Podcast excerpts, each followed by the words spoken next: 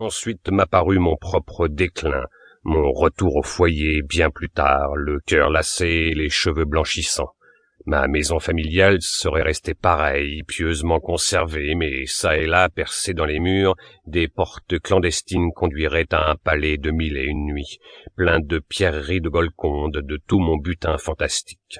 Et comme la Bible était en ce temps-là mon livre quotidien, j'entendais murmurer dans ma tête des versets d'Ecclésiaste sur la vanité des choses. Rassasié des spectacles de ce monde, tout en rentrant, vieilli, dans ce même petit musée de mon enfance, je disais en moi-même j'ai tout éprouvé, je suis allé partout, j'ai tout vu, etc. Et parmi tant de phrases déjà tristement chantantes qui vinrent alors me bercer à cette fenêtre, l'une, je ne sais pourquoi, devait rester gravée dans mon souvenir, celle-ci. Au fond des forêts du Siam, j'ai vu l'étoile du soir se lever sur les grandes ruines d'Angkor. Un coup de sifflet à la fois impérieux et doux me fit soudain redevenir le petit enfant soumis qu'en réalité je n'avais pas cessé d'être. Il partait d'en bas, de la cour au vieux mur enguirlandé de plantes. Je l'aurais reconnu entre mille, c'était l'appel coutumier de mon père, chaque fois que j'étais légèrement en faute. Et je répondis Je suis là-haut, dans mon musée. Que veux-tu, bon père, que je descende?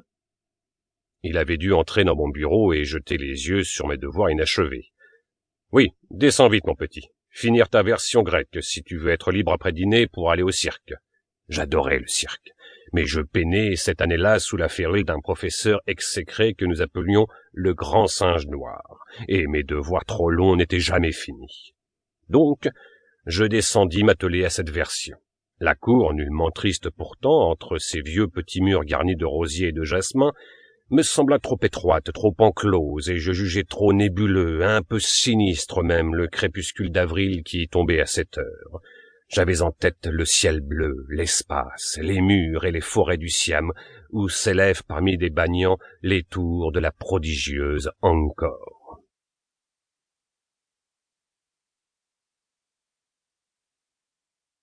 Chapitre 2 Samedi 23 novembre 1901 environ trente-cinq ans plus tard.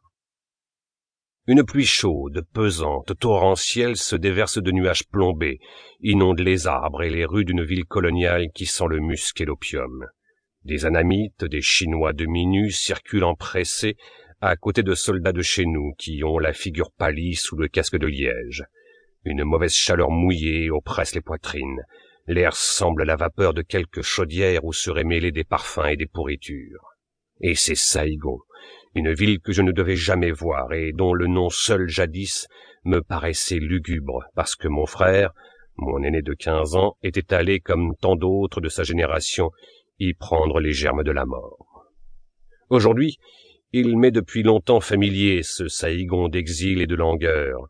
Je crois même que je ne le déteste plus. Quand j'y étais venu pour la première fois, déjà un peu sur le tard de ma vie, combien j'avais trouvé son accueil tristement étrange et hostile. Mais je me suis fait à son ciel plombé, à l'exubérance de ses malsaines verdures, à la bizarrerie chinoise de ses fleurs, à son isolement au milieu de plaines d'herbages semées de tombeaux, aux petits yeux de chat de ses femmes jaunes, à tout ce qui est sa grâce morbide et perverse. D'ailleurs, je m'y sens déjà des souvenirs, comme un semblant de passé.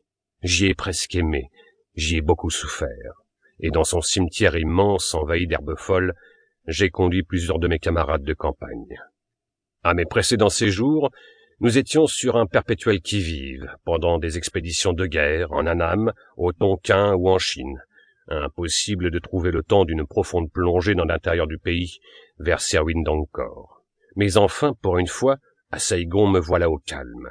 Notre action maritime étant terminée dans le golfe de Pékin, le lourd cuirassé que j'habite est certainement amarré ici pour plus d'un mois, contre le quai nostalgique près de cet arsenal morne et quasi abandonné où le sol est rouge comme de la sanguine sous des feuillets trop magnifiquement vertes. Et c'est ce soir, après de si longues années d'attente, que je pars cependant pour ma visite aux grandes ruines. La pluie tombe sur Saigo, diluvienne comme d'habitude, tout ruisselle d'eau chaude. Une voiture m'emmène au chemin de fer, il commence banalement mon voyage, et fait jaillir à flot une boue rougeâtre sur les torses nus des passants ou sur leurs habits de toile blanche. Autour de la gare, des quartiers où l'on se croirait en pleine Chine, bien plutôt